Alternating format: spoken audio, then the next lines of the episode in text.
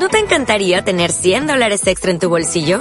Haz que un experto bilingüe de TurboTax declare tus impuestos para el 31 de marzo y obtén 100 dólares de vuelta al instante. Porque no importa cuáles hayan sido tus logros del año pasado, TurboTax hace que cuenten. Obtén 100 dólares de vuelta y tus impuestos con 100% de precisión. Solo con Intuit TurboTax. Debes declarar para el 31 de marzo. Crédito solo aplicable al costo de la presentación federal con TurboTax Full Service. Oferta sujeta a cambios o cancelación en cualquier momento.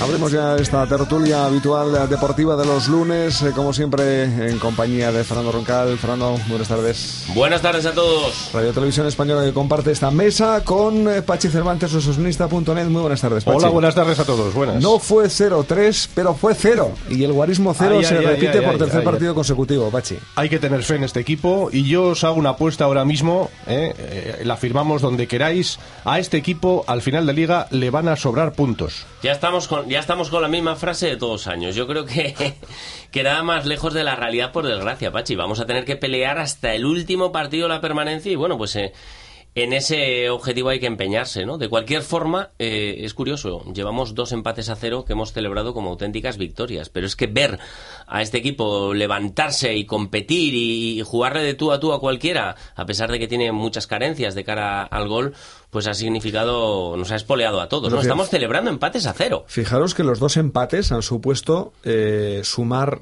sendos puntos y acercarse en esas dos jornadas un poquito más a la permanencia. Es decir, que es que aquí nadie El suma. pelotón, de, el pelotón de los torpes eh, de momento tarda en, en- en sumar, pero recordad que todos estos equipos que parece que no levantan cabeza, en las últimas seis jornadas, y esto lo conocemos porque la experiencia es un grado, ta- también nosotros, ¿no? Empieza- hacerlo, ¿no? exactamente, empiezan Ah, a sumar más de vale, tres en vale. tres, a ganar partidos imposibles y a darse resultados increíbles. Pero ¿eh? fijaros que eh, Osasuna ha ganado solo dos partidos de 13 y está a un punto de la salvación.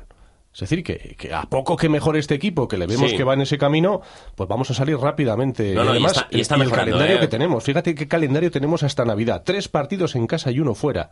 En casa tenemos seguidos Rayo y Valencia. Vamos a Getafe y viene el Granada. ¿eh? Y se acaba Hay que el- sacar el ocho año puntos. deportivo. Hay que sacar ocho puntos Pues en cuatro ahí está.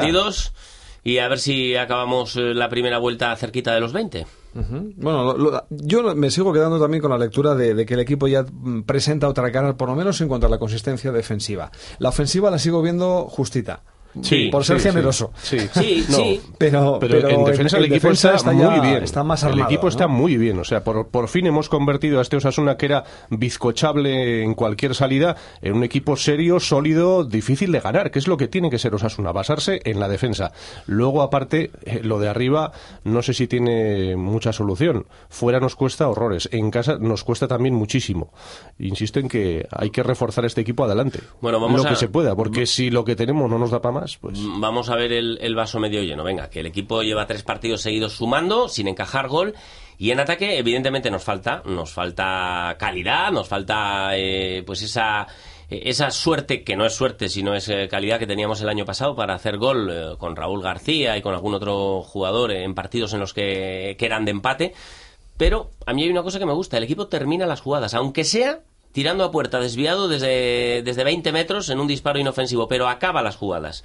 Y eso es un paso, porque ya estamos muy acostumbrados a que jugadas de ataque acaben con el balón nuevamente en el centro del campo, una pérdida y gol del equipo rival. Por lo menos el equipo mm, tiene el convencimiento de ir y de tirar y de atreverse. Y el otro día vimos una buena colección de disparos a portería. Desde luego ninguno... En la noveta fueron tiricos. Sí, bueno, bueno, pero, pero es que esas jugadas estamos muy acostumbrados a, a- a ver cómo terminan con una pérdida de balón, un contraataque del equipo rival y, y el gol en tu propia portería, ¿eh? O sea no, pero que- la diferencia ahora también Atreverse. es que este Osasuna es, es ambicioso. Se le ve con ganas de ir a la portería rival en cuanto tiene la pelota. Y de hecho, en la primera jugada del partido en Bueno, Anoeta, fue una declaración de hay un tiro de Sisi a los 12 segundos. Por cierto, el ¿Eh? mejor de todo el partido. Os quiero decir, ese tiro, esa ocasión eh, prácticamente que no se esperaba a nadie, que, que tuvo una buena reacción en Claudio Bravo, fue a la postre eh, eh, el mejor acercamiento del equipo. Tuvo muchos, pero ese fue realmente el más peligroso. Y luego el penalti, pues a favor, nunca lo pitan. No, eso bueno, ¿Eh? eso, ya nunca lo contamos pitan. con ello. Ahora empezaremos a justificar al árbitro. Era difícil de ver, Si es etcétera, en contra, etcétera. sí. Si es en Eso contra, es, hubieran eso pitado es. penalti y roja, Eso seguramente. es, eso es. Bueno, es lo que, lo que hay, ¿no? Es lo que toca. Eso no nos Claro. puede sorprender No, demasiado no, a estas nada. alturas de la Se película. quejaría Mourinho, se quejaría, pero nosotros no. Nosotros no. No, no, no, ¿Para no, qué? Van el sueldo, van el sueldo. Claro. Bueno, hay que agarrarse entonces al calendario ahora, Pachi, para, para ser muy positivo. La semana esta, eh, bueno, pues es eh, puede ser en lo anímico realmente reconfortante. Si mañana el equipo es capaz de, de superar la Copa contra el Sporting, si el equipo es capaz de vencer el viernes al Rayo, todavía hincharíamos un poco más el pecho, ¿no? Sí. Claro, claro. Hombre, lo de la Copa es una oportunidad muy buena para los que juegan poco, para que se reivindiquen, para que digan, aquí estamos nosotros también, para que el míster se acuerde de los que están ahí en, en el banquillo o fuera del banquillo. Y, y vamos a ver, creo que, que el, que el equipo en general muestra una buena dinámica y creo que vamos a ver un buen partido mañana ante el Sporting. Confío en que no lleguemos a la prórroga. Emoción la justa, la justa, Sí. ¿eh? porque el viernes hay otro partido y hay que descansar lo que se pueda. Pero estoy seguro ¿eh? que vamos a seguir adelante en la Copa y iremos a por el Valencia.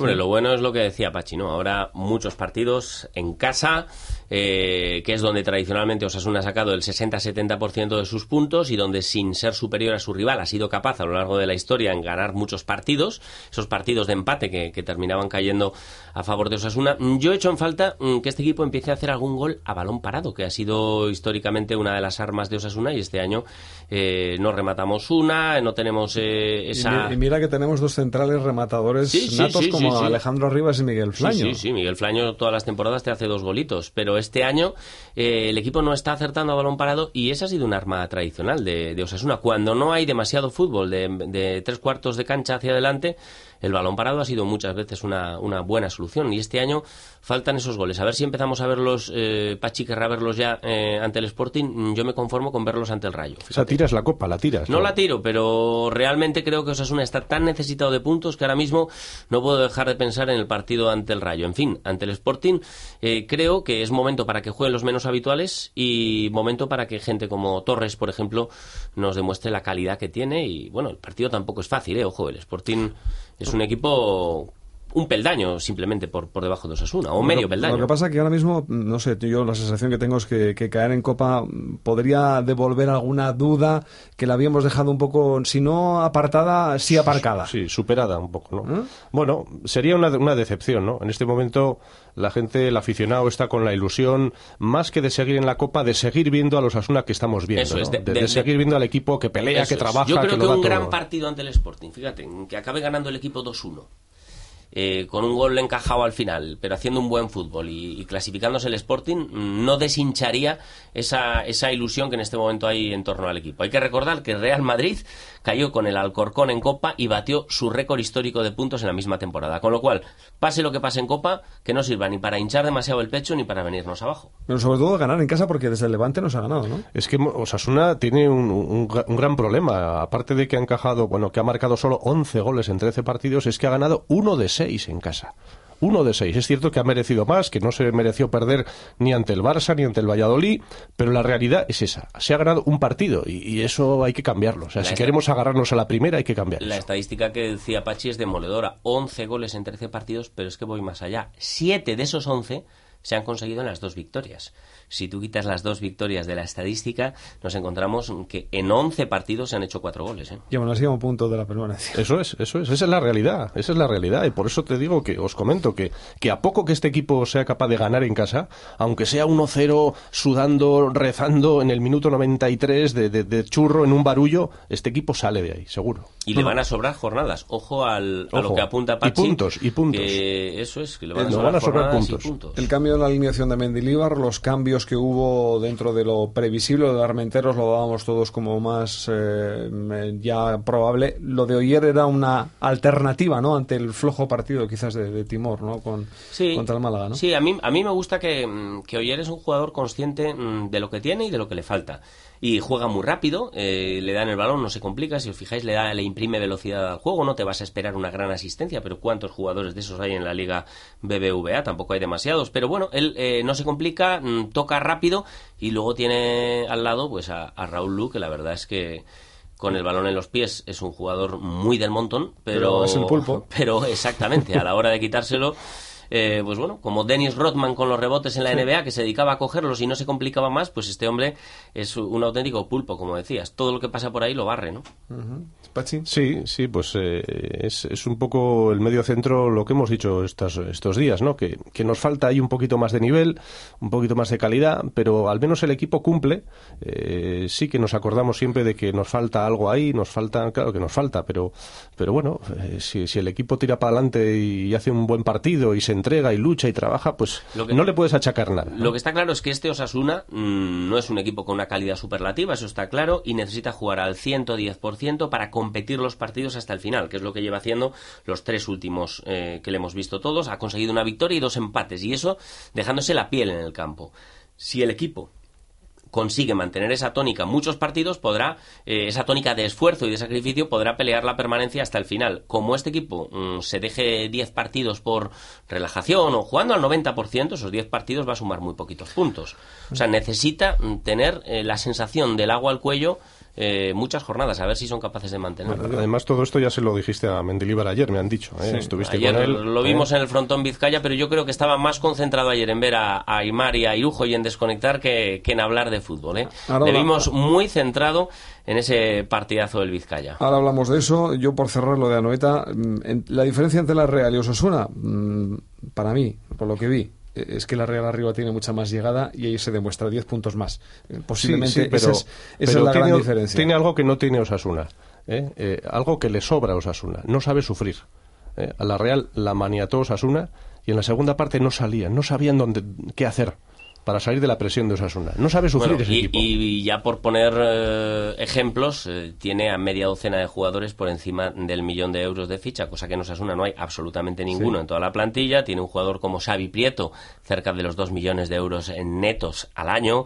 Tiene a Chori Castro, un jugador por el cual se había peleado media liga, media Antoine primera Griezmann. división. Tiene a Anton, Gri- Antoine Griezmann, tiene jugadores, tiene a Carlitos Vela, tiene jugadores Vela. que cobran un- una soldada anual que en Osasuna eh, no podrían Fernando, no ¿pero qué me estás cobrar. diciendo? Pero si ese club está en... en, en- en- Sí, pero ¿cómo se ya llama? sabe lo que es esto. acreedores, ¿cómo se llama eso? Concurso Lo de concurso acreedores, Entonces, eh, ¿cómo puede fichar a esta gente? Pues ya sabes, pago, pago la mitad de mis deudas, me doy la mano con todos y empezamos de cero. Reseteamos el marcador y ahí está, Chori Castro, Grisman, Carlitos Vela y vamos, Fernando, en pero cualquier ¿cómo, momento te cómo puedes puede encontrar... tener a esos jugadores? Si eh, la semana pasada aprobó un presupuesto de 44 millones de euros Sí, en concurso sí, de acreedores, sí. pero ¿esto qué es? Sí, sí, no, Esto en es una tomadura de pelo. Pues Ibrahimovic está pensando en dejar el Paris Saint Germain y volver a Noeta. Como diría Forges, país S.A. ¿m? Eso es. Es, es el país, no, no le den más vueltas. Sin comentarios. No le den más vueltas. Vámonos a- al frontón Vizcaya. Eh, Fernando, eh, protagonista más que estuviste ahí. Eh, sufrió Aymar Olaizola, pero, Sí, pero- demostró que en la jaula. mm, En la jaula, cuidado. en la jaula y en la competición, ¿no? Es increíble, Lego Izueta es capaz de empezar mal un partido ante su máximo rival, que es un irujo para mí eléctrico en los primeros tantos y realmente sorprendente. 6-12, ¿no? Se fue el de Ibero. Exactamente. Pero se agarra a los partidos. Eh, lo que tiene Aymar es que en su peor partido te hace 18, 19 tantos y como le des eh, un margen, como ayer se lo dio Irujo con un momento de, de bajón, eh, te lo gana, ¿no? El bajón fue con el empate de 16, ¿no? Que es cuando Exactamente. llega la- el, el estirón de, de Aymar. Exactamente, pero mm, nunca, nunca se va del partido, nunca se pone nervioso, juega igual el tanto 1 que el tanto 18 y, bueno, y luego tiene una calidad increíble, ¿no? Defiende como nadie y, y luego de aire, lo que para otros pelotaris es una defensa, lo convierte en un ataque, ¿no?